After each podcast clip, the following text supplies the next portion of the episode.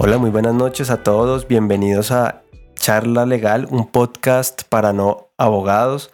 Para mí es un placer eh, iniciar este episodio teniendo en cuenta que eh, en el capítulo anterior estuvimos hablando sobre inteligencia artificial. Primero que todo quiero darles a todos, a todo mi equipo de, a toda mi comunidad, las gracias por el, el caluroso recibimiento a este episodio con el que volvimos a subir, a subir contenido a este podcast tan querido por ustedes.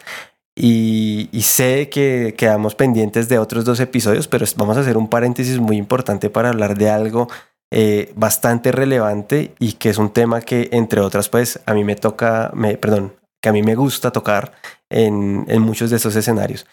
Esta noche quiero contarles que estoy con Valentina Arenas, una abogada eh, muy crack eh, que está involucrada en todos esos temas de tecnología, de legal tech, de innovación, de diseño legal, blockchain, entre otros. Y este, para mí es un placer tenerla aquí. Valentina, porfa, ¿cómo estás? Bienvenida a Charla Legal. Cuéntanos este, cómo te sientes. Bienvenida por aquí. Y, pues preséntate, porfa. Cuéntanos quién, quién eres. Bueno, hola a todos, ¿cómo están? Mi nombre es Valentina Arenas. Yo, como Joran lo decía, soy eh, abogada de la Javeriana, me encanta todo el tema legal tech, legal design, pero también estoy muy metida en este momento en el mundo de la tecnología, entonces me estoy acercando mucho a todo el tema del emprendimiento, a todo el tema de los startups, de cómo son las regulaciones para ellos, de qué deberíamos de hacer nosotros como abogados para entender que todo cambia realmente eh, la tecnología está cambiando el mundo, está cambiando la forma en la que vemos las profesiones, en las que también realizamos los eh, oficios diarios, entonces pues estoy como muy metida en todo ese tema. Y bueno, me encanta estar aquí con Jordan, hoy vamos a hablar un tema que me parece supremamente interesante y es pues la, la influencia de las mujeres en el mundo de la tecnología y el emprendimiento. Sabemos que históricamente de alguna manera hemos estado un poco rezagadas, hemos tenido digamos menos participación que los hombres, entonces me parece muy chévere eh, poder como que estar acá, dar una voz femenina al tema y, bueno, eso es básicamente. Jordan, muchas gracias por invitarme em, y bueno, cuéntame. bueno, arranquemos esto, arranquemos esta charla. Bueno, a mí generalmente no me gusta como, como, como hacer preguntas, obviamente pues eh, intento, intento, ¿no? Eh, pero, pero quiero, quiero arrancar conociendo de ti cómo, por qué decidiste entrar a a este mundo de la tecnología que te pareció como llamativo interesante o que, o que valiera la pena, no, no sé cómo, qué pensaste y, y, qué hizo que tú, que entraras obviamente como a complementar tu, tu, tu, profesión como abogada en este, en este mundo. Yo creo que algo que a mí siempre me ha llamado mucho la atención es seguir un camino diferente al que está siguiendo todo el mundo.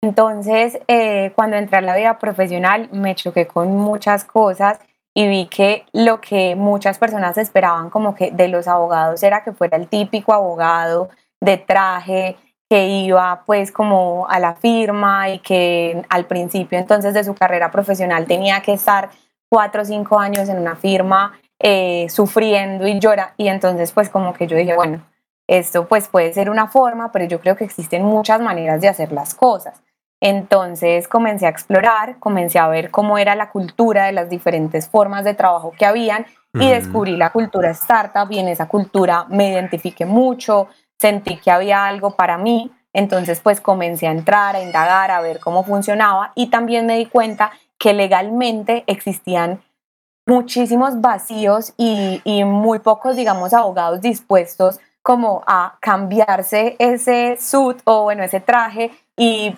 eh, como que ponerse tenis y camiseta y entender a los emprendedores y no estarle cobrando con, no sé, eh, honorarios carísimos que seguramente los emprendedores no van a poder pagar o terminologías súper exclusivas que seguramente los emprendedores no van a entender.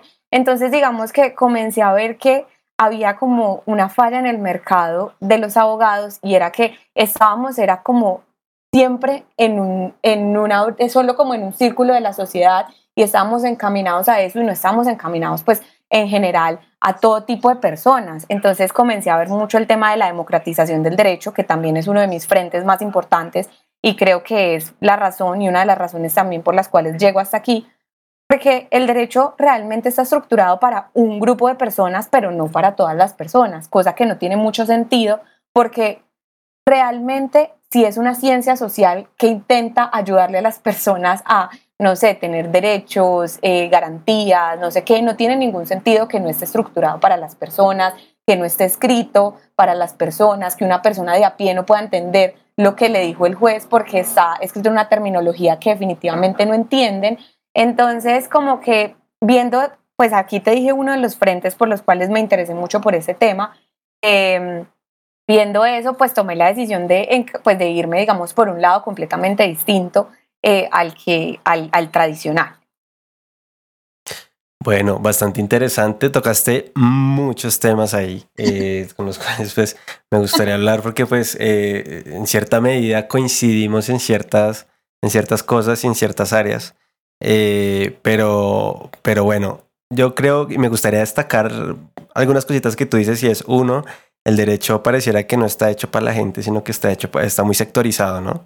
Eh, dos, el, el, pues eso dificulta el acceso, ¿no? El acceso a que, a que te informes, el acceso a un abogado, el acceso a la justicia, el acceso a tantas cosas que son tan trascendentales para el diario vivir, el día de los negocios, para crear una empresa, como tú lo, lo bien lo mencionabas hablando de, del emprendimiento y las startups.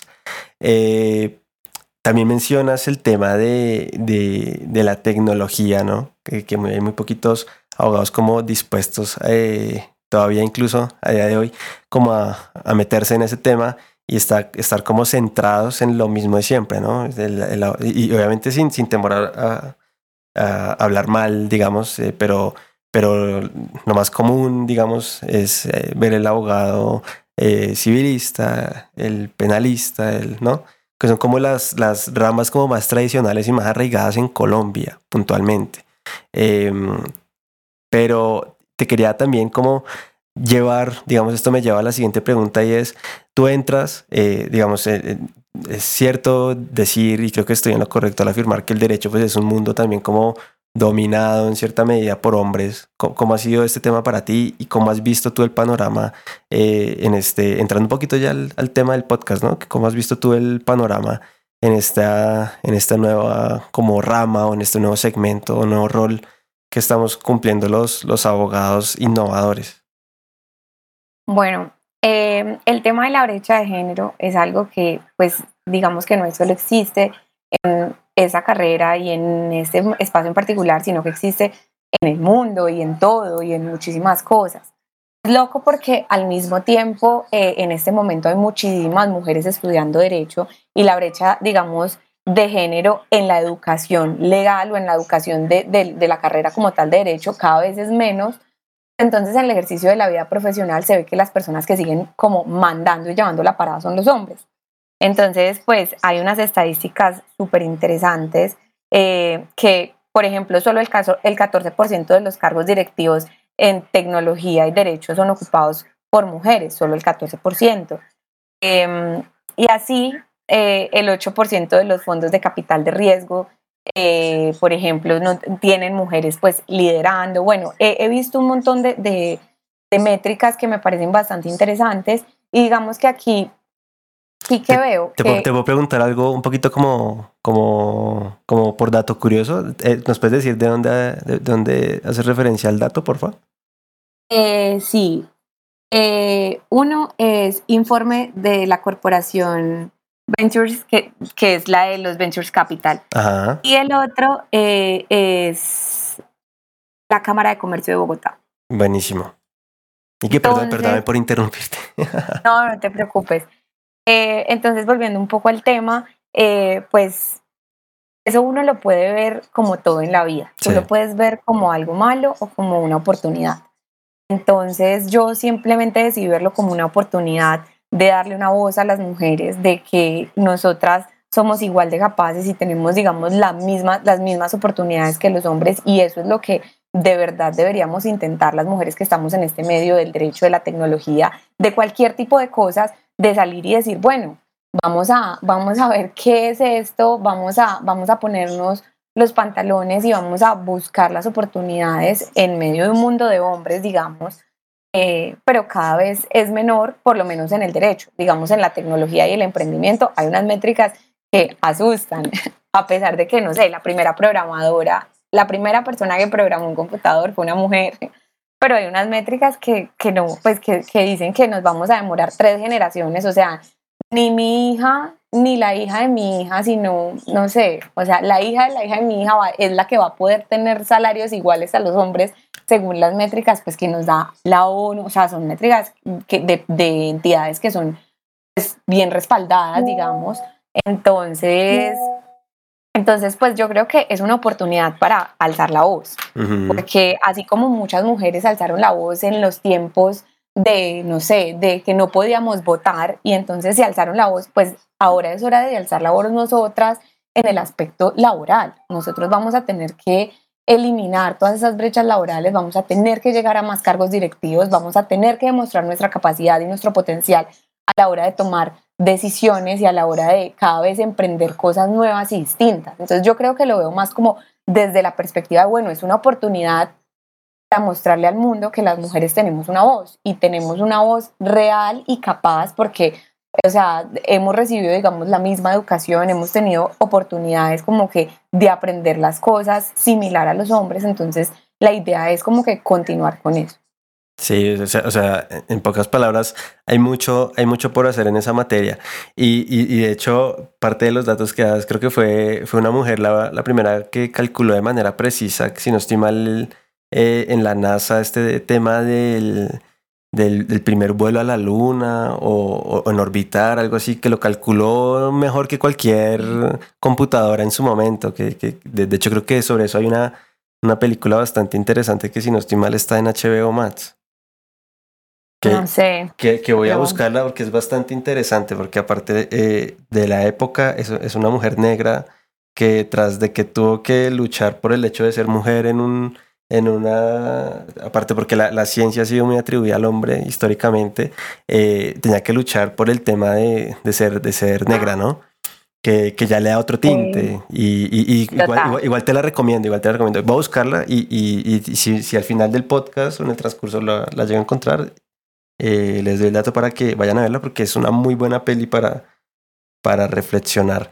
Eh, y, tú mencionas muchas cosas importantes, eh, entre ellas eso, digamos, como, como, cómo ves tú la, no sé, como la, la, adversidad. Entonces hay personas que lo van a ver como, como ese obstáculo para realizar las cosas y otras que lo van a ver como, como una oportunidad. no sé, yo, yo creo que me, me llama mucho la, la, la, atención porque siento que esa tendría que ser como más que todo una filosofía de vida, ¿no? Ante cualquier circunstancia como, como adversa.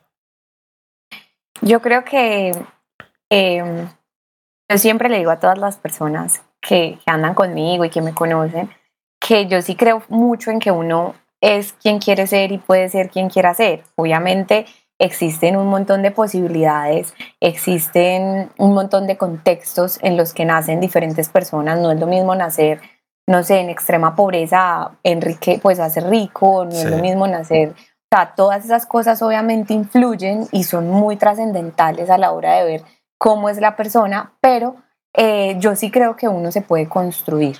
Yo sí estoy muy convencida de eso porque además creo que lo he hecho de alguna manera y he dicho, bueno, Valentina no le gusta madrugar, por ejemplo, pero entonces voy a hacer el esfuerzo de madrugar todos los días y voy a poner la alarma tres, cuatro, cinco veces si es necesario para pararme a la hora que es. O bueno, Valentina, no sé, antes Valentina eh, tenía un estilo de vida poco saludable y un día dije, estoy cansada de eso, me voy a volver saludable y lo logré. Y, y, así sucesivamente uno puede coger cada una de esas cosas de su vida, como dices tú, es una filosofía de vida de, no sé, ser high performance en lo que tú más puedas. O sea, como que voy a decir... Hakuna Matata, Hakuna Matata. un poco, ¿no? Un poco, sí, tal vez. Como que yo, como que uno tiene que tomar la decisión de qué es lo que quiere y ponerlo en marcha. No es fácil, claramente, o sea, muy fácil decirlo, muy difícil hacerlo, pero por lo menos de a un paso diario uno va llegando cada vez más lejos. Entonces yo sí, o sea, yo sí soy muy partidaria, además de que soy una persona muy optimista, siempre veo como el vaso lleno y no vacío, o sea, siempre veo en medio de todos los problemas, todas las posibilidades, es como, ah, acá hay un problema, bueno, de este problema podría sacar un modelo de negocio, de este problema podría hacer esto, este entonces es como, o sea, es como depende de, hecho, de la que tenga de la vida. Claro, claro, de, de, de hecho la propia ciencia, la propia ciencia lo demuestra con la teoría del caos, ¿no? Entonces, eh, pues es bastante interesante cómo la física, la física, digamos, da razón de todo este tipo de situaciones. Y yo en lo particular, digamos, yo tengo es un dicho, eh, eh, sobre todo que tiene que ver un poco con la, con la resiliencia y con, con el, pues ya que, ¿no? O sea, ya pasó, que, que, que, sigue, ah. porque yo, algo, algo que yo suelo ver mucho, sobre todo en, en relaciones jerárquicas, lo he visto en, en firmas de abogados que suelen ser demasiado piramidales en su, en su esquema jerárquico o u organizacional o estructural, no, no sé cómo, cómo lo quieran llamar. Eh, y es el tema de, por ejemplo, em, cómo reaccionar ante un problema, ¿no? Cómo reaccionar ante, oiga, nos negaron tal vaina, sucedió tal, tal cuestión, y, y lo primero que sucede es encontrar responsables, culpables, a quién echarle la culpa, a quién echar, y, y, y obviamente, digamos, desde mi punto de vista, eh, pues es un tema que, que, obviamente es comprensible porque cualquier error puede costar plata, ¿no? Eh, sobre todo en un negocio. Pero, pero más allá de eso es cómo te repones, cómo, cómo lo, lo solventas, como tú misma lo dices, cómo surfeas, digamos, eh, estas, estas estas situaciones que, bueno, te pueden sacar un poquito, te pueden estresar, te pueden, te pueden generar. Y pues el dicho que yo suelo utilizar es no hay mal que por bien no venga. Digamos que yo antes me estresaba mucho porque quería como tener control de muchas cosas. Ahorita más bien yo como que me dejo llevar un poquito y, y, creo que desde que lo he hecho como que me he relajado un poco más y eh, eh, soy un poco más agradecido de la vida y de, y de Dios, no sé. Y, y, y pues estoy feliz, ¿sabes? O sea, como por lo menos, por lo menos ya eh, como que mi resignación fue en que, en que hay cositas que, que, tal vez no puedes controlar, sino que simplemente pues esfuérzate por, por hacer lo que mejor que tú puedes hacer, ¿cierto? Que, que lo que dependa de ti y, y, dejarse sorprender. Total, yo siempre le digo a mi hermano, no se envuelva, no se envuelva en las situaciones. Si usted tiene, que uno a veces se envuelve, o sea, uno a veces uno a veces es como, no sé, digamos, ay, no, hoy me levanté y me despidieron del trabajo. Ay, o sea, obviamente es una situación súper difícil y obviamente de alguna manera te envuelves, pero es como que me envuelvo un rato y al rato digo como que, bueno, ya conseguiré otro trabajo, no pasa nada. Sí. Son mil oportunidades, o sea, las oportunidades no se acaban, estamos en una era digital en donde se te va uno y te llegan tres. O sea, yo siempre lo he visto así y me da mucha risa porque lo veo así en todo, o sea, lo veo así con el trabajo, con las personas, con los hombres, con, o sea, es como, se va, sí, o sea, se va una persona y siempre hay acceso, estamos, estamos como en una época en donde hay tantas oportunidades y hay tantas formas de hacer dinero y hay tantas cosas por hacer que es como que si una de esas oportunidades que tú puedes llegar a creer eventualmente que es la oportunidad de tu vida y que era lo que tú querías y que eso era, pues, pues no, mira que resulta que no, no fue y, y siguió y continuó. Y siempre existen dos posibilidades, siempre vas a tener que salir de la misma adversidad. Entonces vuelvo como que al ejemplo, te despiden del trabajo, te despiden del trabajo y sí o sí vas a tener que buscar un nuevo trabajo. Entonces tú decides si buscar ese nuevo trabajo feliz y bien y dichosa o si de buscarlo llorando. Eso es tu decisión, porque al final lo vas a tener que buscar y vas a tener que hacer la misma actividad, entonces tú eres quien decide si lo haces eh, de buena manera o de mala manera, pero igual vas a tener que hacer lo mismo. Entonces yo siempre sencillamente le digo como que a mis amigas, a mi hermano en especial, es como no te envuelvas con las situaciones, no pienses que es algo personal, no te envuelvas con las personas, las personas hacen cosas, no le hacen cosas a uno. O sea, de acuerdísimo. A veces, y uno va entendiendo y uno dice, ah, bueno, esa persona es así, perfecto, o sea, perfecto, sé cómo tú quieras ser, pero yo voy a ser de la forma en la que yo soy y es sencillamente no envolverme contigo y tus actitudes y ya. Así básicamente lo veo yo. Claro, yo, yo, yo, yo ahí comparto mucho eso porque eh, eh, sobre todo cuando, cuando uno tiene eh, sangre caliente, suele uno como tomar un poquito decisiones de las cuales uno después se, se termina arrepintiendo yo, yo, creo que todo el mundo ha estado como en una situación de sentirse así, pero no, no es muy conveniente. Eh, me gustaría como un poquito eh, retomar eh, como, como, como este tema. Tú, tú la vez que nos vimos, me, contaste, me contaste un poco de ti. Tú desde pequeña ah, tienes como esa, ese bichito emprendedor, ¿no? A mí me encanta emprender. Yo eh, hice, pues siempre he tenido emprendimientos cuando era chiquita. En las ferias del ventas del colegio, yo iba y vendía y no sé qué. Después tuve un emprendimiento de verdad. ¿Qué vendías en el colegio? ¿Qué solías, qué solías vender en el colegio? Postres, de todo, o sea, lo que fuera. No, dulces y postres más que todo, me ah, acuerdo. Y ahí tuve con mi hermano, que mi hermano es como mi mejor amigo, eh, tuve un, un, emprendimiento que se llamaba Afrodita Plantas y vendíamos plantas y nos iba súper bien, ¿no sabes? O sea, teníamos, no sé, 15, 16 años, no sé, o menos, y, y nos íbamos a ferias y nos ganábamos cada uno dos millones de pesos y nos creíamos ricos, o sea, era una locura y nos iba pues como que muy bien. Yo siempre he tenido pues como eh, una vena muy comercial y soy muy entradora y tengo, digamos, mucha capacidad para ir y hablarle a una persona. Entonces, pues como que no me da pena, básicamente yo creo que aprender a vender es muy difícil, pero la, la fórmula principal yo creo que es que no tenga uno pena de ir a buscar y a mirar. Entonces, no me da pena. Después de ahí tuve otro emprendimiento en la universidad que todavía existe, que se llama NUAT. Era un emprendimiento, es un emprendimiento de chocolates y repostería y brownies. Me encanta. No lo he probado, pero me encanta. Soy, muy bueno, fan. Bueno, pronto lo vas a probar. Y ahí eh, también súper bien, la verdad. Eh, y bueno, en, en, el desarrollo de la vida profesional, eh, pues sí me he encontrado con que he tenido ganas de encontrar un trabajo estable y en vincularme a una empresa y la razón de eso no es porque quiera dejar de emprender, porque al final de los días yo siempre voy a querer, o sea, tener lo mío, pero yo creo que un trabajo te ayuda a muchas cosas, a, encontrar una ética de trabajo, a saber cómo trabajar, porque cuando uno entra en la vida profesional uno se da cuenta que uno no tiene ni idea de cómo trabajar. Entonces uno se sienta en el computador, tiene 50 tareas, pero no tiene ni idea de por cuál comenzar, cómo hacerla, cómo, o sea, se vuelve, o sea, un, un acertijo y se vuelve el problema del día por qué tarea comenzar.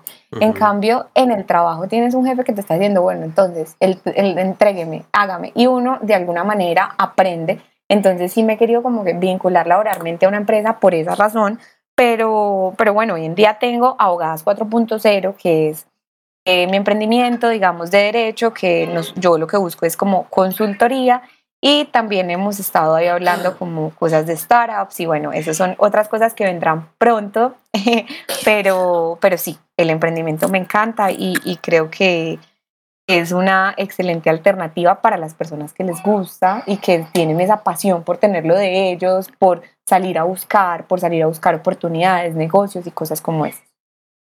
Tú, tú de, de, de, lo que, de lo que hemos hablado, tú tienes un punto muy fuerte en, ventas, ¿no? Bien lo decías ahorita, como en esa parte muy comercial.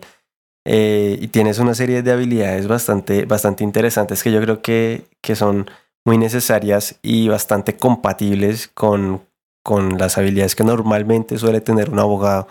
Eh, para ti, ¿qué crees que, que, eso te aporta o cómo te ha podido esto aportar, digamos, en tu día a día para, eh, aparte de abrirte tantas puertas? Porque es que eh, algo que yo he podido observar es que, digamos, como que se te es muy fácil abrir, abrirte puertas y, y, como que trabajas muy duro por, por conseguir, pues, pues tus objetivos y tus resultados, como qué, tan importante a lo mejor ha sido como adquirir este otro tipo de, habilidades que, que uno nunca va a aprender en una, en una, en una facultad de derecho, por, por así llamarlo, y que, y que han sido como, como creía yo, como importantes y obviamente si han sido tan importantes para, para tu, tu, tu, tu vida profesional. Ahí se abre, yo creo que una de las conversaciones más interesantes y de las cosas que yo más hablo en LinkedIn, y es porque nosotros pensamos que porque somos abogados estamos en un grupo específico de la sociedad y porque hemos dejado de pensar que es completamente necesario adquirir un montón de skills, un montón de herramientas que te van a ayudar a hacer un montón de cosas. Entonces, yo he tenido trabajos en marketing, he tenido trabajos en ventas, he tenido trabajos en muchas cosas y entonces, pues no sé, alguna persona pensará, ah, no, es que está súper desubicada, no, o sea, no, no, no, y la verdad es que no, o sea, yo lo único que he hecho durante este comienzo de mi vida profesional es pivotear, sí, entre muchas cosas para entender primero qué es lo que más me gusta, pero segundo también para llenarme de habilidades que necesito para al final eh, pues hacer una empresa, hacer una consultora, bueno, lo que sea que al final resulte, em, es, son habilidades que uno necesita. Entonces, el día de mañana, si ya te quedaste sin trabajo como abogado y no puedes conseguir trabajo como abogado, si tú sabes vender, nunca te vas a morir de hambre. O sea, eso te lo aseguro. Si tú sabes vender, cualquier cosa te inventas. Pero de ahí para allá, si tú sabes marketing, entonces podrías eventualmente elegir, o sea, buscar un trabajo de marketing. Entonces yo no sé, yo sé hacer mi página web, yo sé, eh, no sé, hace poquito me hice un curso de copywriting, storytelling, eh, no sé, como que me gusta mucho adquirir habilidades, sé editarte un video, sé, no sé, grabar, salir, hablar, porque siento que un profesional integral no es solo el abogado que sabe muchísimo de derecho y es súper crack en solo derecho, sino que es un profesional integral y en algo que también es muy importante y que de hecho en estos días estuve hablando con un headhunter y me decía como que en este momento la tendencia y la moda en reclutamiento es cómo gestionas parte emocional y cómo es la gestión de todos esos sentimientos y de todas esas cosas y más que una habilidad, porque es que si tú no eres bueno yo te puedo enseñar, pero si tú no sabes gestionar el sentimiento de que te dio rabia con el jefe y te pusiste histérico, eso es muy difícil de enseñar, eso, esos, esos, esas habilidades blandas de las que ahora hablamos tanto y que son tan importantes y que de pronto antes no eran tan importantes como son ahora, se han vuelto, no sé, número uno. Entonces yo siento que mi trabajo, o sea, personalmente, algo que me ha hecho como, em, no sé, me ha resonado mucho siempre es, Valentina, vas a adquirir conocimiento de derecho, primero, porque es la carrera en la que estudiaste, segundo, nunca vas a dejar de aprender, o sea, si hoy no tienes ganas de estudiar derecho, entonces métete a Platzi, no sé, y busca un curso de lo que sea, de algo que te guste, porque es que a uno no siempre, tú, sabes, tú, que, pues tú que eres abogado, sabes que el derecho a veces es muy aburrido, entonces es como que no, me voy a meter mejor, no sé, a un curso de cómo, eh, no sé, hacer una página web o cómo escribir un copy bueno para, no sé, para mi Instagram o un curso de fotografía o un curso de, lo que sea. Yo he hecho curso desde fotografía de alimentos hasta programación en Solidity. O sea, de todo. Y he pivoteado y, y, a mí me encanta mucho el conocimiento y las personas que me conocen saben que yo soy súper fanática como de saber el porqué de las cosas, así sean bobas, por decirlo de alguna manera, así sea, no sé, por qué la flor es rosada y me encanta, me parece súper interesante los datos. Entonces, pues yo creo que la construcción de un buen profesional, al final lo que hay es buenas habilidades blandas, una ansiedad de conocimiento en todas las áreas, pues obviamente conocer de su área como tal. Es algo. te respondería la pregunta. E, e, es, bastante interesante, sobre todo porque, porque, porque claro, o sea, eh, está bien. Y, yo, de hecho, en el, podcast de, de, inteligencia artificial, en el episodio anterior, yo decía eh, que, que, abogados, eh, digamos, intentando operar como ciertas cosas sobre las que no, no estamos como entrenados, porque nosotros no, digamos, el común es que un abogado se esté entrenando en interrogatorios en práctica probatoria, en derecho probatorio, en un montón de cosas, ¿no? Muy afines a la carrera, pero muy pocas veces se ve, se ve un abogado entrenándose como, bueno, que es un prompt, como ser un prompt engineer, como uso yo una inteligencia artificial para, para ver, a ver si la puedo meter en una sentencia judicial, que es un poquito como, como, como, digamos, no crítica, no diría yo crítica, sino un poquito como el feedback ¿no? De, de, realizar este tipo de, de, actividades, sobre todo sin el, sin el conocimiento, porque yo, yo, digamos, distingo algo y es, y es una cosa es tú utilizar un buscador como Google y otra cosa es cuando ya tienes que pronto que entrar a un sector que, que, que puede que, que, sea muy fácil, digamos, a primera vista, pero pues que tiene todo un, una metodología detrás y que sin duda son retos que implican que tenemos que entrenarnos en otro tipo de cosas eh, y aprender, como tú bien lo dices, ser, ser curiosos y aprender otro tipo de, de cuestiones, ya sea para, para entender cómo usar desde, desde ChatGPT hasta, hasta ver si en el negocio que quiero sacar adelante puedo utilizar un smart contract. Este, y, pues que resulta, que resulta, o sea, que resulta que no son habilidades propiamente de, derecho, que obviamente hay que mirar, ¿cierto? Siempre como que cada cosita va a tener como su punto de, de, de se puede hacer, la ley lo permite, no lo permite, o por el contrario lo prohíbe. o, que, que, el debate está bien, pero siempre, siempre, siempre estaría, y no está de más, de hecho, eh, tener como ese otro tipo de, de habilidades y, y, enfoques. Y de hecho, mm, parte, parte de, lo, de, lo, de, lo, que te quería preguntar ahora, un poquito volviendo al género, ¿tú cómo, ¿tú cómo has visto el tema, digamos, desde tu perspectiva? Yo, por ejemplo, pues a ver, te cuento, en, en, la especialización que yo hice, éramos apenas creo que cuatro hombres, cuatro, cinco máximo, y, y eran como once, once mujeres este, especializándose en innovación legal, ¿no? Eh, y, que, y sé que es un número y una cifra que como por cada generación pues va a seguir incrementándose, no solamente en el número total, sino en el número de mujeres. Así como me tocó también en, mis, en mi pregrado ver clase con, con un 60%, 70% mujeres y, y el resto hombres. Eh, siento que, que, que, se está diversificando un poquito, pero me gustaría preguntártelo desde tu perspectiva, ¿cómo ves el tema? ¿Cómo ves el tema eh, del mercado laboral, digamos, en ese escenario?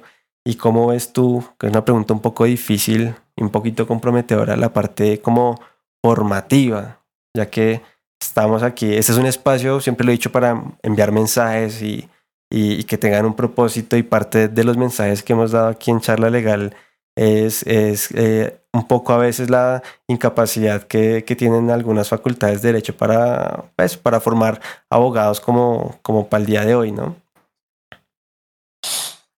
Sí, eso que acabas de decir de formar abogados para el día de hoy, creo que es, es, es, algo muy interesante porque justo ayer hablaba con un amigo y yo le decía, hay que replantearnos la educación, pero de una manera, pues porque ahora llegó ChatGPT y entonces ¿Qué van a hacer los profesores con ChatGPT? ¿Qué van a hacer las personas? O sea, con toda esa inteligencia artificial, va a, haber, va a tener que haber una reestructuración del modelo educativo, pero, o sea, de un, pues de 180 grados, o sea, tiene que ser de verdad algo completamente distinto. Y, y bueno, yo creo que, mm, ¿me puedes repetir la pregunta que me habías hecho? Bueno, primero, ¿cómo ves tú? Eh, eh, te decía, te ponía como un poquito un contexto de lo, de lo que yo vi desde, desde mi perspectiva. Eh, el hecho de haber estudiado, por ejemplo, mi pregrado con mayoría mujeres, mi posgrado con mayoría mujeres, sobre todo en, en, innovación. ¿Tú cómo lo ves? ¿Cómo ves el esa parte como, como ¿no? La, que se está diversificando un poco más o tirando ya inclusive más para, para, para un lado? Eh, y el mercado laboral, digamos, en esa perspectiva también, ¿tú cómo, cómo lo has visto? Eh, y obviamente ligado al, a la formación de abogados para el día de hoy. No, pues mm, me encanta, me parece lo máximo que hayan un montón de mujeres eh, metidas en todo ese tema de innovación. Yo creo que tanto las mujeres como los hombres tenemos diferentes habilidades y diferentes perspectivas y ahí voy mucho como el enfoque género que a veces la gente es como que ay, no, es que somos iguales. No, no somos iguales. No somos iguales porque las mujeres somos distintas y los hombres, o sea, las mujeres somos de una forma y los hombres de otras. Y a pesar de que deberíamos de tener los mismos derechos, no somos exactamente iguales. Eh, genéticamente no lo somos, eh, pues en muchos aspectos no lo somos. Entonces yo creo que cada quien le daría un ángulo completamente distinto. Ahí, para, digamos, sustentar un poco ese tema de no, ser, no somos iguales, eh, me, me, acuerdo de una sentencia que me dejó marcada en la universidad y fue una sentencia de la Corte Constitucional que decía como que las mujeres llegaban, no sé, como no a la mayoría de edad, sino como a esa edad donde uno ya puede tomar decisiones. No me acuerdo bien porque fue hace mucho tiempo, pero como por decirte algo, ellas llegaban a los, a los 12 y los hombres llegaban a los 14. Y así era, y así estaba en el código y así era la ley. Entonces hicieron pues una demanda, bla, bla, bla, de, constitucionalidad de eso, porque se suponía que nosotros pues teníamos que ser la misma edad, entonces los dos a los 12 o los dos a los 14. Y pues eso pues salió así, bueno, y cambiaron la edad, pero hubo un salvamento de voto bien interesante ahí en donde pues una de las personas decía como con estudios científicos, con, tú sabes cómo son esos salvamentos de voto. Entonces añadía todo su estudio diciendo es que no son iguales, es que sencillamente las mujeres llegan a su mayoría de, a su, no sé, a su mayoría de conciencia, por decirlo de alguna manera, antes porque es que, eh, no sé, neuronalmente nos desarrollamos distinto, porque hormonalmente somos distintas, porque hormonalmente estamos preparadas para traer vida, porque, eh, no sé, nuestra corteza prefrontal se pues, no sé, se, genera más rápido o nos vuelve como con más posibilidades más rápido, no sé, o sea, eso tiene un montón de explicaciones neurocientíficas y científicas en que no somos iguales, pero entonces los dos podemos dar una óptica y una mirada completamente distinta. Entonces, no es lo mismo como una mujer eh, ve el diseño a como un hombre ve el diseño, o la innovación legal, por lo menos, porque de pronto el hombre puede ser un poco más estático de alguna manera y puede ver las cosas un poco más eh, cuadriculadas y la mujer puede ver las cosas un poco más lindas, porque para uno la belleza y la estética y todo eso juega un papel de pronto predominante ante los que, que, pues que para los hombres, los hombres son un poco más básicos en esas cosas. Entonces yo creo que la combinación de las dos cosas, de pronto no el exceso de la mujer de, ay, bueno, vamos a adornar, a decorar, a organizar, sino de pronto el pensamiento de, bueno, vamos a hacer innovación por este lado y el hombre un poco más estático, más, bueno, vamos a hacer innovación y el, y el junta de las dos cosas al final termina siendo increíble. Por eso somos hombres y mujeres y estamos, o creo que la cuestión de género es algo bastante interesante de entender, de entender de verdad cómo es. A mí me encanta mucho la neurociencia, las personas que me conocen saben que estoy obsesionada con eso y neurológicamente somos tan distintos como que, y de verdad científicamente somos seres tan distintos que al final el conjunto de las dos cosas se vuelve algo tan bonito y como que vale la pena como que pues trabajar y cooperar entre los dos géneros para sacar lo mejor para los dos géneros. Entonces me parece lo máximo eh, pues que hayan mujeres, que hayan un montón de mujeres en este momento incursionando en el mundo de la innovación. Me parece lo máximo que hayan mujeres líderes en el, derecho. Sí, es verdad que en el último tiempo, lo que yo te decía, se ven muchas mujeres abogadas, cosa que me encanta, me parece excelente. Entre más, eh, no sé, consensuados estemos, entre más em, estructurados estemos, pues más mujeres van a poder acceder y, va a haber más participación de mujeres, por lo menos en los gabinetes, eh, donde se toman más decisiones, que vemos que por lo general son muchos hombres, bueno, ahora ya se está equiparando un poco, pero antes eran puros hombres. Entonces como que yo siento que la, la combinación de los dos géneros es el ideal. No soy como que del tipo de mujeres que es como, ay, las mujeres al poder. No, o sea, yo creo que existen roles y los roles son hermosos, me encantan. Eh, y, existen roles que son acordes a, a, lo que somos nosotras. Ustedes no son capaces de ser mamás. Nosotras, pues, sí podemos traer vida. Entonces, por eso nuestro rol cambia en la sociedad, porque es algo completamente distinto, ¿sabes? Entonces, me parece pues bien interesante plantearse como que simplemente la cooperación entre los dos géneros para lograr la verdadera innovación, para lograr la verdadera transformación y que los hombres también de alguna manera tengan esa capacidad de ver en nosotros las habilidades para hacerlo, que yo creo que no es que no esté pasando, yo creo que de hecho está pasando y mucho, porque hace poquito hice eh, un artículo en LinkedIn que era como la, o sea, no sé, la diferencia de las mujeres en las empresas y todas las cosas que hacen, digamos, superiores de alguna manera. Los hombres, de eso se trataba un poco, que, que las mujeres eran como un poco mejores en ciertas cosas. Entonces yo creo que, para resumirte, pues la conjunción de las dos cosas es el ideal.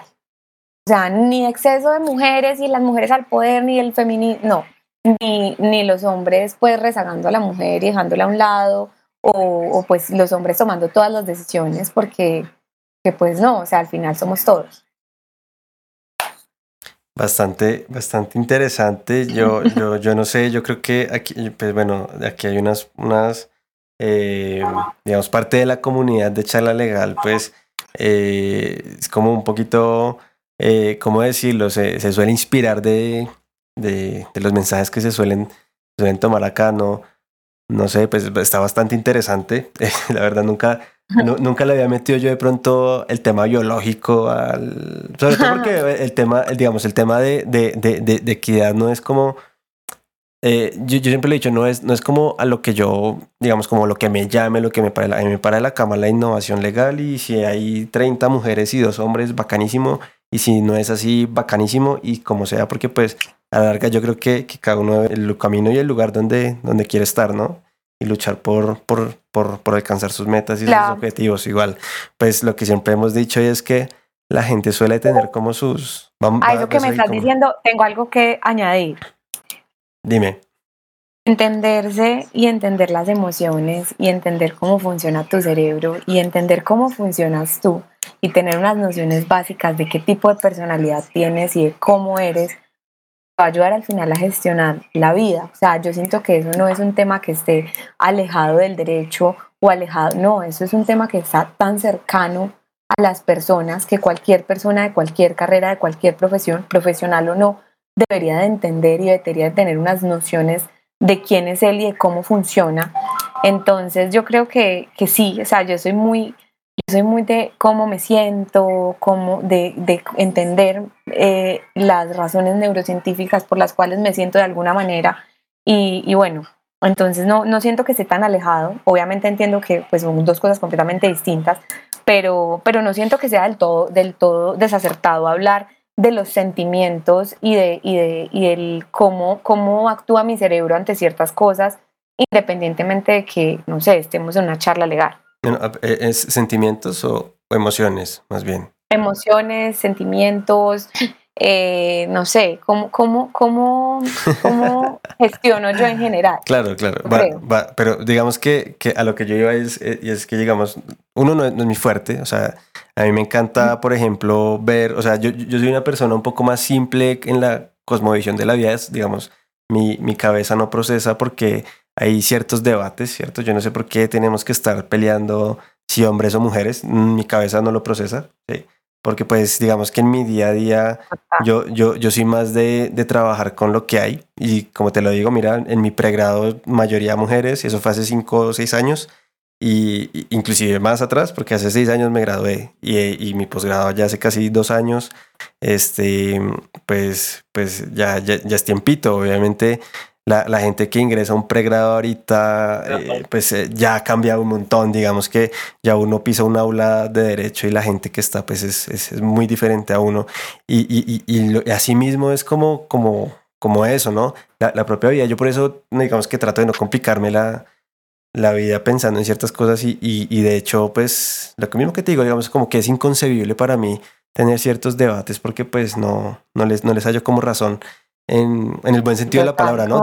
desde el deber ser, claro, pero desde el deber ser, digamos, porque, porque tiene que haber posturas como tan radicales en ciertos temas, pero pues, bueno, son cosas que, que, que están como muy, como muy arraigadas en, en, temas culturales. La sociedad. Ah, claro, y, y, y, aquí hay escándalos porque, porque, porque, no sé, un artista se vistió de mujer y qué sé yo, bueno, pues va chévere el escándalo, pero pues no está haciendo ningún daño, en fin. me da exactamente igual. Exacto, exacto. Yo, digamos, digamos que, que, esos debates no, no, no, no los toco, más, más, allá, más allá de que para mí sí es, digamos, como, como importante y destacable el rol, ese rol eh, de, de, la mujer en este tipo de áreas. Y por eso te, te hacía como un poquito la pregunta desde el, desde el enfoque formativo y desde el enfoque del mercado laboral, porque pues siempre ha sido eh, y te lo decía, el derecho, y, tú me lo confirmas ahorita, es como un poquito un sector de la economía que en cierta medida sí, sí está como manejado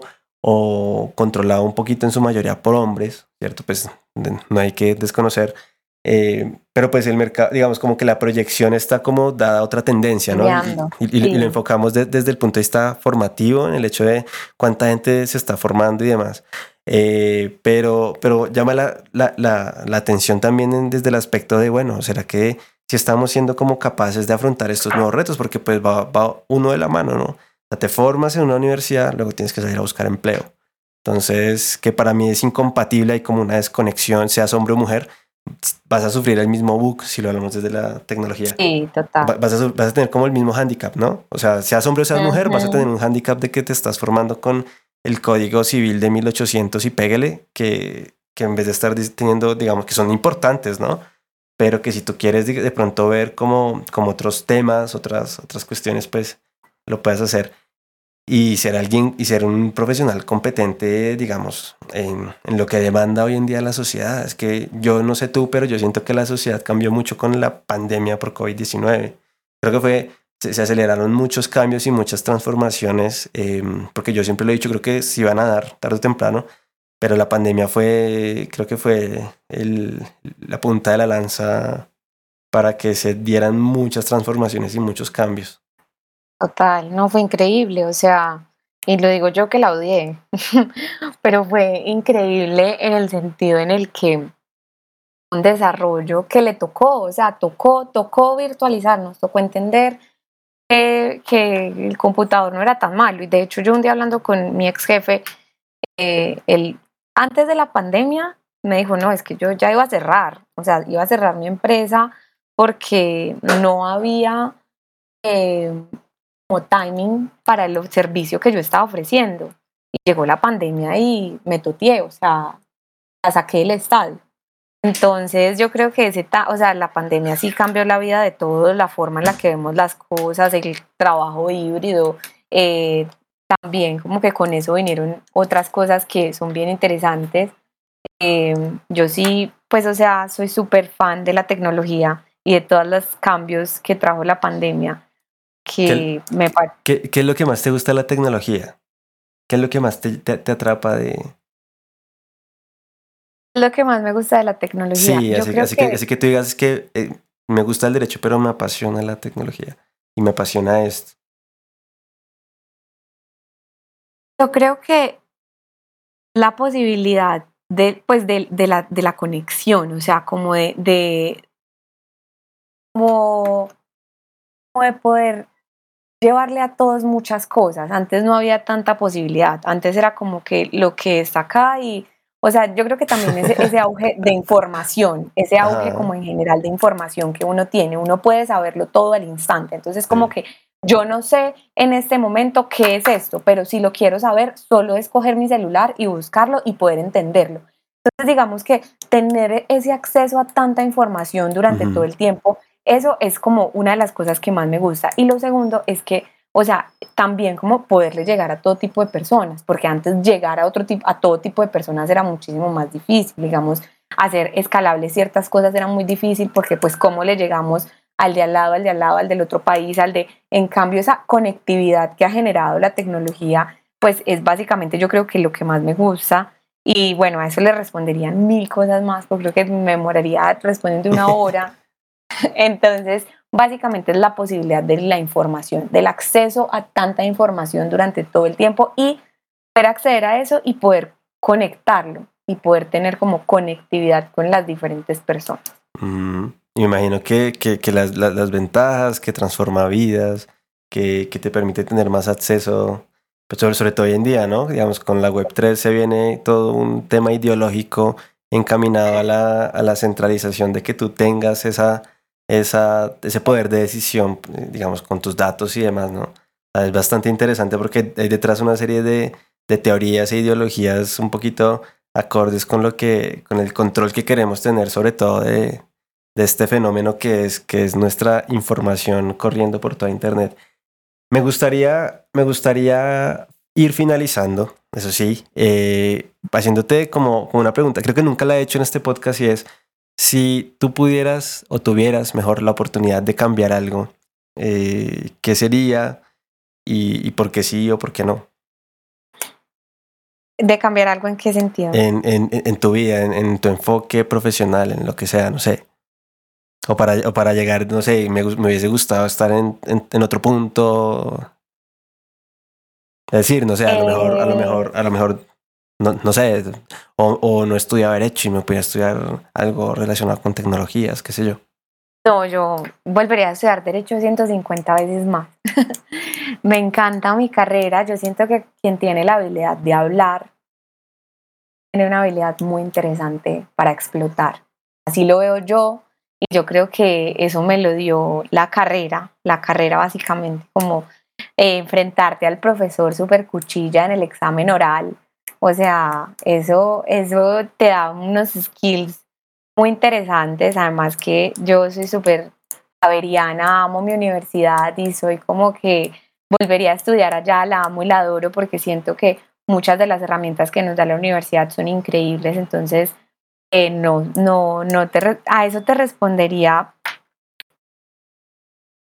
No sé, sabes, como que obviamente uno se ha equivocado muchas cosas seguramente, pero yo creo que todo el camino al final Pasa por algo. sí, como que yo soy muy, muy, muy creyente de eso. Yo no, yo no soy una persona eh, que está como diciendo como, ay, si hubiera hecho esto, estuviera... No, yo entiendo las cosas como vienen, intento como que hacer un proceso como muy diferente, como de si esto viene de esta manera, ¿por qué vino? Intentar entenderlo y estructurarlo y, decir, bueno, esto, de esto aprendí esto, esto, esto, ya sé que esto y esto no se puede hacer, eh, me equivoqué en este y este aspecto y, y si tengo que, no sé, repensar eso en lo que me equivoqué y darme cuenta que de pronto es un patrón en mi vida en el que me he estado equivocando, pues es una forma más que la vida tiene de mostrarme que me estoy equivocando en eso, pero no es como que yo te dijera, no, cambiaría de, no, realmente no, a mí, a mí me encanta lo que estudié, me encanta lo que estoy haciendo en este momento, eh, siento que mi profesional me, me, me, o sea, me ilusiona mucho, me ilusiona un montón ver qué va a pasar, ver cómo con qué vamos a salir, con qué, o sea, me encanta como que haber tomado la decisión de irme por el lado del mundo, pues como del emprendimiento, de la innovación. Y ahí, por ejemplo, algo que sumado a la respuesta pasada, algo que me encanta de la tecnología es la innovación constante. Y yo creo que esa es una de las razones fundamentales por las que escogí todo eso. Porque la tecnología está en constante evolución todo el tiempo, lo que significa básicamente que siempre hay algo nuevo que aprender y descubrir. Entonces, para mí esto es súper emocionante y súper desafiante porque no es lo mismo, o sea, sin demeritar ningún trabajo, porque todos los trabajos son increíbles y todos los necesitamos, pero no es lo mismo tú tener que hacer el mismo contrato todos los días para vincular a una persona a tu empresa, que tener que estar mirando a ver qué hacemos porque hoy salió ChatGPT, mañana salió el DALI, pasado mañana salió esto y lo y qué hacemos con todo esto. Yo creo que eso, eso, eso es algo que a mí me encanta y me apasiona un montón. Em, y, pues también a eso te sumaría que pues la resolución de los problemas con la tecnología, no sé, como que es algo mucho más sencillo porque, eh, no sé, la tecnología se utiliza para resolver problemas en una variedad de campos, desde la medicina hasta la ingeniería, hasta el derecho, hasta la innovación. Entonces, si como abogados de pronto nos gusta un poco resolver problemas. Entonces, eh, si a alguien pues le gusta resolver problemas, la tecnología ofrece muchas oportunidades para hacerlo, muchas formas. Ya no es solamente de esta manera, sino que aquí tienes tres herramientas con las que de pronto puedes cambiar o reestructurar eso que no te gustaba. Entonces, no es que la tecnología es hermosa, o sea, ahí que me quedé como pensando porque me hiciste la pregunta un poco como, como corta, pero entonces también la comodidad que te da, el trabajo remoto, el poder estar con tu perro, con las personas que quieres, con, con estar en un computador y tener la posibilidad de estar trabajando desde ahí, de estar haciendo las cosas, em, ha hecho las cosas mucho más convenientes y además mucho más eficientes porque no, o sea, yo he tenido trabajos virtuales en los que me levanto, no sé, entro al trabajo a las 8, ya te dije que me gusta dormir, entonces me levanto a las 7. Pero, pero, madrugar es un buen hábito, madrugar es un hábito excelente, sobre todo. A, mí, por ejemplo, a mí, por ejemplo, ahorita, ahorita que, que bueno, paréntesis, un montón de cambios personales en mi vida, eh, mi perro creo que es de los más agradecidos porque estamos saliendo a, a caminar y a correr eh, en la mañana y a las 7 de la mañana su, le compré un plato. O sea, estoy como tratando de, de, darme cierta autonomía de mi perro, en el buen sentido, porque eh, hay como ese tipo de tareas repetitivas, ¿no? Darle de comer y demás, que yo sé que, que son cosas muy, muy bonitas y que, ellos, y que ellos agradecen, pero muchas veces no puedes estar y lo que sea, pues, eh, digamos, como que está haciendo eso. Y creo que es como el más agradecido. Y aparte, yo llevo creo que tal vez los últimos 5 o 6 años trabajando desde casa y ha sido también como, como un tema ha sido todo un reto, obviamente porque así como he trabajado desde casa, he trabajado en oficina y yo, yo trabajando en oficina fue que eh, creo que tuve la etapa más productiva de mi vida, ¿sabes? Que fue trabajando en el Ministerio de Educación, sobre todo por, por creo que lo que logramos, o sea, en un mes montar un robot, un montón de cosas. Bueno, aquí la gente en el podcast no está muy enterada, yo voy a dedicar un capítulo a hablar de automatización pura y dura. Y la gente que, que, que esté por allá en Antioquia el 25 de abril, pues vamos a estar hablando también de, automatización en el Tecnológico de Antioquia, eh, para que, para que se conecten. Este, pero, pero bueno, eh, a mí me gustaría hacerte una última pregunta, creo que ya para, para ir cerrando. Y es, sí, como para ir cerrando. Y es, em, ¿tú qué le dirías a esta? Bueno, este podcast, pongo un poquito de contexto. Charla Legal lo escucha mucha gente joven, muy joven, y sobre todo estudiantes, ¿sí? Gente que está en su etapa formativa y demás y que les llama mucho la atención este tema. ¿Tú qué les recomendarías? Yo a la gente que traigo acá, a los invitados, siempre les pregunto porque suelo, suelo traer gente que, que ah, destaca ¿sí? en algún aspecto de, de, su vida profesional o personal. Y me gusta también como que, que, que los escuchen ustedes y, y, reciban como, como ese consejo de valor, ¿no? Y, no sé, ¿tú qué les dirías a estas personas, si a los que se quieren meter a este tema, a este cuento, a los que quieren de pronto emprender, a los que, a las mujeres, a las, chicas que quieren este, seguir rompiendo barreras o superándolas o qué sé yo, no sé cómo, cómo le digan, pero... Yo, yo dividiría ese consejo en dos.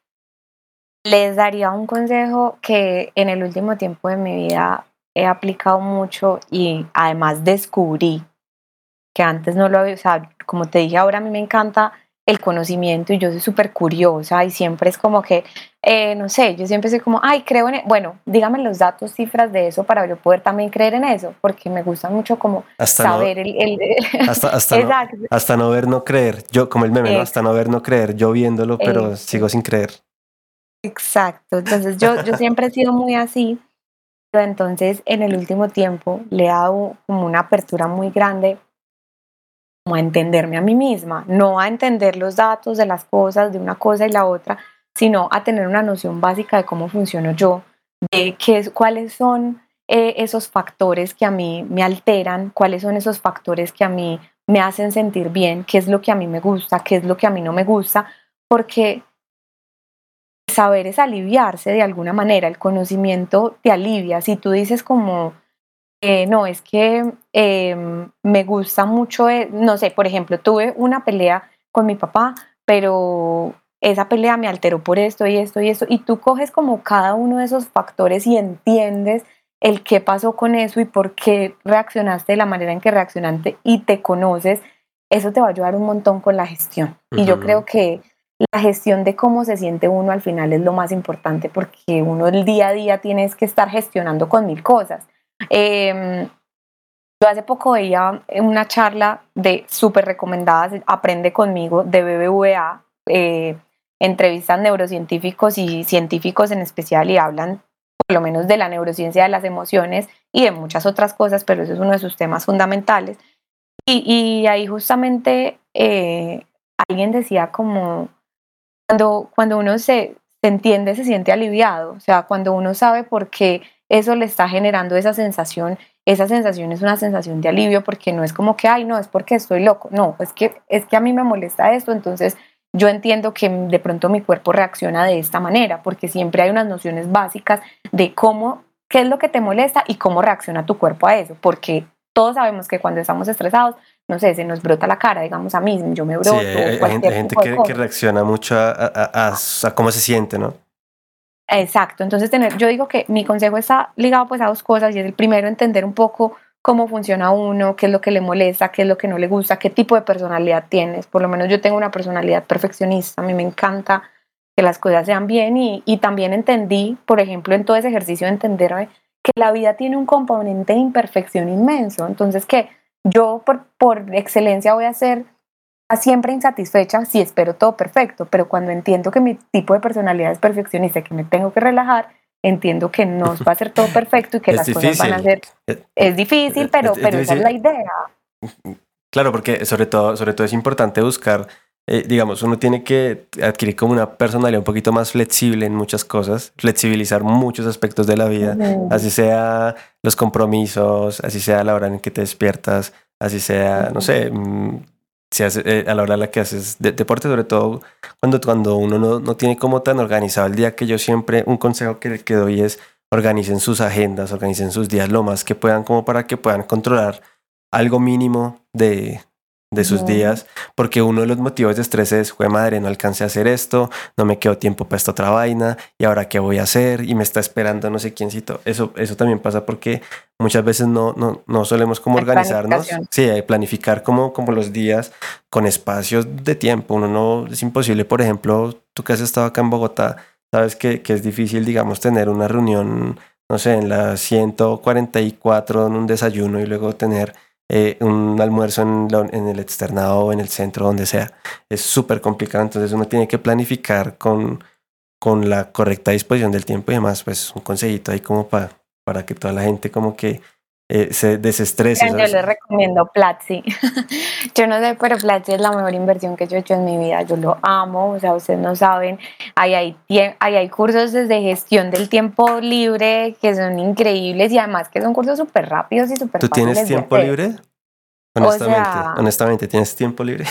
Sí, yo tengo tiempo libre, la verdad. Yo sí, yo siento que si uno se organiza, siempre tiene tiempo para todo. Yo soy súper partidaria de de esa idea, obviamente a veces es súper complicado, uno a veces está supremamente ocupado y es como, Sí, es verdad que a veces no hay mucho tiempo libre. Sí, o sea, o sea, a mí se me hace extraño. Pensando bien. A, mí se me hace extraño porque, a, ver, estás metida en, en, mil proyectos. Hay algunos en los que en los que estamos ahí como mirando, pero yo digo, ¿cómo le queda tiempo a esta mujer? A mí no me queda tiempo, o sea, honestamente. O sea, lo que digo yo, el tiempo con el que dispongo. siempre eh, tengo tiempo. ah, bueno, claro, es como, es como yo, yo, por ejemplo, yo en las mañanas, la salida con mi perrito. Bueno, estos días que he estado lloviendo, he estado tenaz, pero sin embargo.